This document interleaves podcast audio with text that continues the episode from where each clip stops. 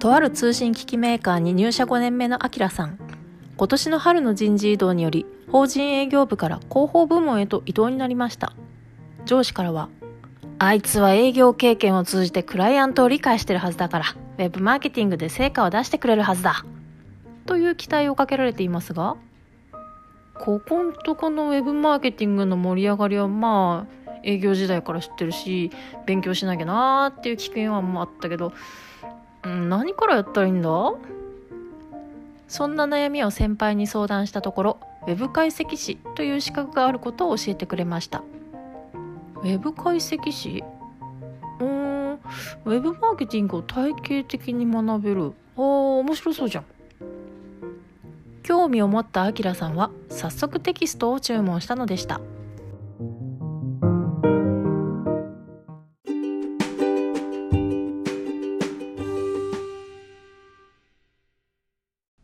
それでは第1章ウェブ解析と基本的な指標をご紹介していきます。1の1ウェブ解析とは？ウェブ解析とはウェブサイトやスマートフォンアプリを軸として定量的または定性的なあらゆるデータをもとにユーザーを理解しその満足度を高める改善を促していくことで事業の成果に貢献する技術です。というふうに協会では定義しています。大事なのが事業の成果に貢献するという部分ですねデータを見てるとやっぱ楽しくなってきちゃうんですよねあこれはどういう動きしてるんだろうとかこのデータあるかなとかあのデータも分かっちゃうんだみたいな風にどんどんどんどん好奇心対応しちゃっていくんですけれども本来の目的はそれではないと。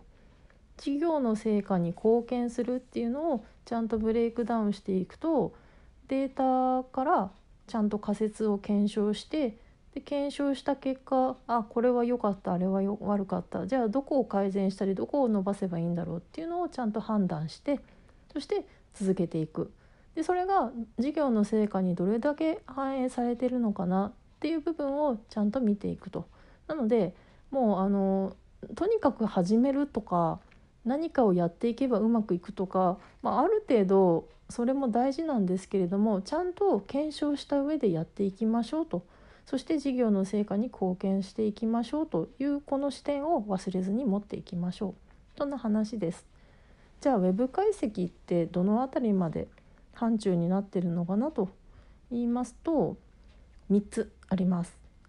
アクセス解析、Web マーケティング解析、そしてビジネス解析ですね。アクセス解析っていうのはいわゆるホームページの中でユーザーさん訪問者ですね訪問者がどんな風に行動してるのかなっていうのが分かるデータです。なんかアクセス解析だとホームページのことがいろいろ分かりますって言いますけど結局は何が分かるかってユーザーの行動の履歴なんですよね。それが数字となって現れているだけです。でじゃあそのホームページに来る前にいろんなとこいるわけですよ。SNS とか検索エンジンとかあとは他何か見てテレビとかなんか見てるのかもしれないしあとはメールで来てるかもしれないし他のサイトから来てるかもしれないしっていう部分ですね。ま、そういうあたりが分かるのが Web マーケティング解析です。アクセス解析とは違うんですけれどもマーケティングに活用できるデータこれがまあほとんど入っています。そしてさらに外側にビジネス解析があります。結局まあ、企業なり何らかの事業なりするっていうことはビジネスがその根本にあるのでそのどういうふうにビジネスしてるのかな売上とか受注の関係ってどうなってるのかなとかあとお店だったら実際に店舗でどういうふうに動いてるのかな来店アンケートどうなのかなっていうオフラインの部分ですね。こういうのもすごく大事になってきます。やっぱりユーザーを理解するっていうことは別にウェブだけホームページだけそこだけをやればいいっていう話ではないのでやっぱりちゃんとビジネスを把握した上でデータを見ていきましょうというお話ですね。それでは1の1の2ウェブ解析が事業に貢献する範囲というところをご紹介します。ウェブ解析で得られるデータは基本的にはユーザーの行動履歴であり入力履歴でしかありません。つまりその内容がそのまま事業の成果に直結するわけではありません。またウェブ解析のデータがユーザーの行動の理解と事業への貢献に最も役立つというものでもありません。何より重要なのはウェブ解析のデータからユーザーの心理と行動を深く理解し事業の成果につながる行動を促すということです。これはですね数字が苦手な方は是非覚えておいていただきたいんですよねアクセス解析のデータとかなんか見た時にうわなんか数字ばっかりでなんなんかもう頭痛いなって思っちゃう方とか実際いらっしゃるんですけれども実際私もそうでしたしなんかもう数字を数字と見てしまうと見えるものがあんま見えなくなってきてしまうんですね。この数字っていうのはユーザーの行動履歴なんです。どういう人がどこから来てどういうページを見てどれだけのページを見て去っていったか。そしてまた来るのか来ないのか。みたいなことが全部データとして分かっている。ただそれだけなんですよ。なのであこの人こういうふうに動く人が多いんだったらじゃあこのページはこの人をちょっと逃がしてしまっているからじゃあ改善しようかなとか何か1ページだけ見られてすぐ帰っちゃってるんだけどなんかどうもよく見られてるみたいだからここは大丈夫そうなのかなとかそういうことを判断できるっていうのが、まあ、ウェブ解析のデータなんですね。ですのでもう本当にそこのユーザーの心理と行動を深く理解するそして事業の成果につながる行動を促すような提案ができるようになる、まあ、それがウェブ解析士の資格の醍醐味でもあります。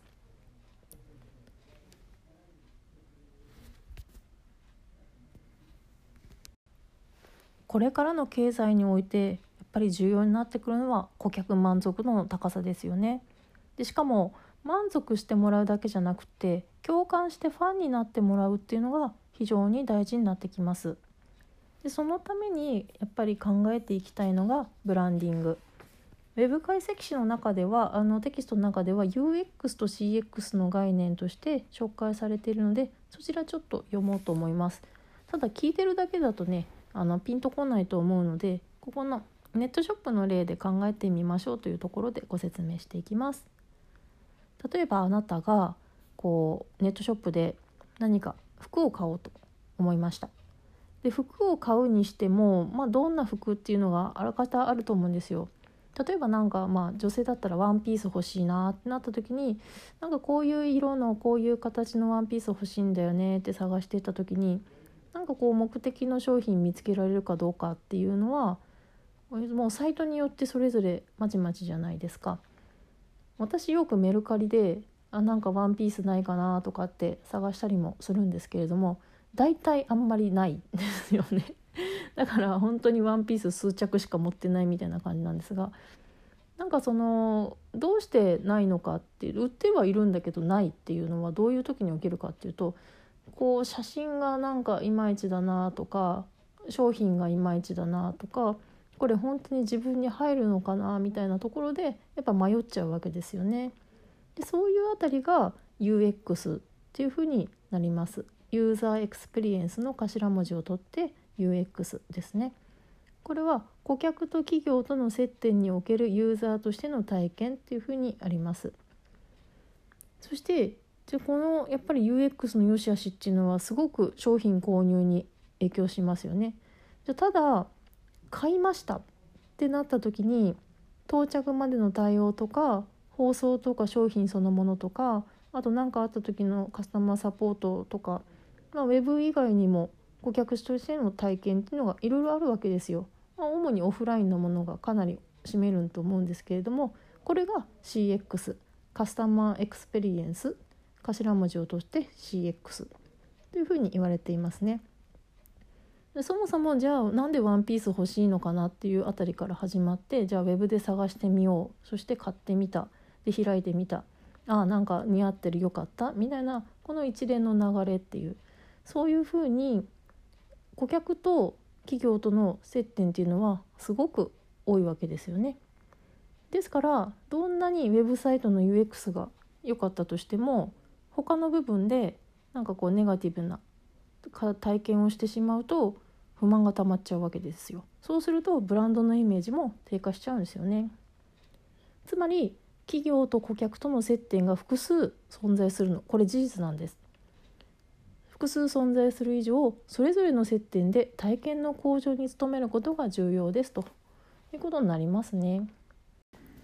ここまでお客さんが良い体験をするっていうのはブランドの価値、まあ、つまりブランディングを高めることにつながっていくんですけれどもそのブランディングの効用っていうのはちょっと端的に言っちゃうとユーザーとの中長期的な信頼度や好感度を意味するエンゲージメントっこれを背景にした価値の維持ということになります。でエンゲージメントをどんどんどんどん上げていくとそれによってブランディングになっていくということです。でそもそもブランディングをするってことはちゃんとエンゲージメントを上げていかないといけないというものですね。でブランドに対して常に期待や信頼を寄せながら強い愛着っていうのこれエンゲージメントですねこれを持ち続けることによってライフタイムバリュー略すと LTV 言われてますが1人のユーザーが中長期で購買する金額の総額ですねこのライフタイムバリューが高い水準で保たれるのですとブランディングやったって売り上げにつながらないんでしょうってよく勘違いしている方もいらっしゃるんですけれども確かに直接すぐつながるようなものではないですブランディング。だけどちゃんと中長期的に見ていくとお客さんがじっくりとずっとあのそのブランドを使い続けてくれるっていうそういうメリットがしっかりあります。ですからウェブ解析士に求められるブランディングの視点っていうのは結構多岐にわたるんですけれどもポイント4つあります。まずブランドっていうのはどういうユーザーと向き合うべきなのかなっていう理想とするユーザーをちゃんと決めていくことそしてそのブランドがユーザーに提供する本質的な価値は何か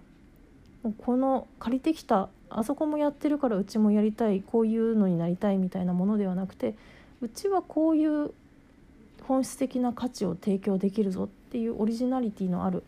ブランドエッセンスですね。これをちゃんと考えるそしてこのブランドはユーザーにとってどういう存在か例えばなんかすぐいつも隣に身近にあるものっていうだけじゃなくてちょっと見栄を張りたい時に選ばれるようなものとかあと大切な友達と一緒に体験したいそんなブランドもあると思うんですよね。なのでこのブランドパーソナリティ大事にしたいですね。そしてこのユーザーとブランドエッセンスとブランドパーソナリティをちゃんと考えていてそのブランディングをしていく。それを可能にする企業の DNA とか事実っていうのは何かを考えていく。この4つ。理想とするユーザーブランドエッセンスブランドパーソナリティ根拠となるファクト。すぐに答えが出るようなものではないのでちゃんとじっくりもうそれこそ1年ぐらいかけて考えていく必要もあるんだろうなと思いますしそういうふうにブランディングを考えられるウェブ解析士っていうのは今後必ず必要になってくるのでもしもっと深めたいなっていう場合はあのブランディングのことを別途学べるような機会そういうのをどんどん見つけて学習していっていただけたらなと思います。1の1ウェブ解析とはをご紹介してきました。ウェブ解析の範囲覚えてますか？アクセス解析そしてウェブマーケティング解析さらにビジネス解析があるというお話です。ホームページの中はもちろんなんですけれどもその外の部分そしてビジネスの部分ちゃんと全部見ていきましょうねというお話です。そしてウェブ解析っていうのは、まあ、その得られるデータはユーザーの行動履歴ですよと。全てデータになって数字になって現れてるだけなんですよと。そこからちゃんと見るもの見ていきましょうねというお話です。そしてこれからの経済にはやっぱり顧客満足度の高さ大事になってくるのでブランドを高めていきましょう。そのために UX とか CX とか考えていきましょうというお話です。ウェブ解析士としてはやっぱりブランディングのためにエンゲージメントっていうのをちゃんと見ていく必要がありますしエンゲージメントを高めていけばライフタイムバリューも上がっていくのでブランディングそのものは直結あの売上にすぐ直結するものではないんですけれどもそこのブランディングもできるようになっていくと非常に強いウェブ解析士になるんじゃないかなと思います。ブランドマネージャー認定協会だったかな？あのそんな協会さんもあるのでもしブランディングに興味ある方はそちらも合わせて学ぶとすごくいいんじゃないかなと思います。ということでまた次回お会いしましょう。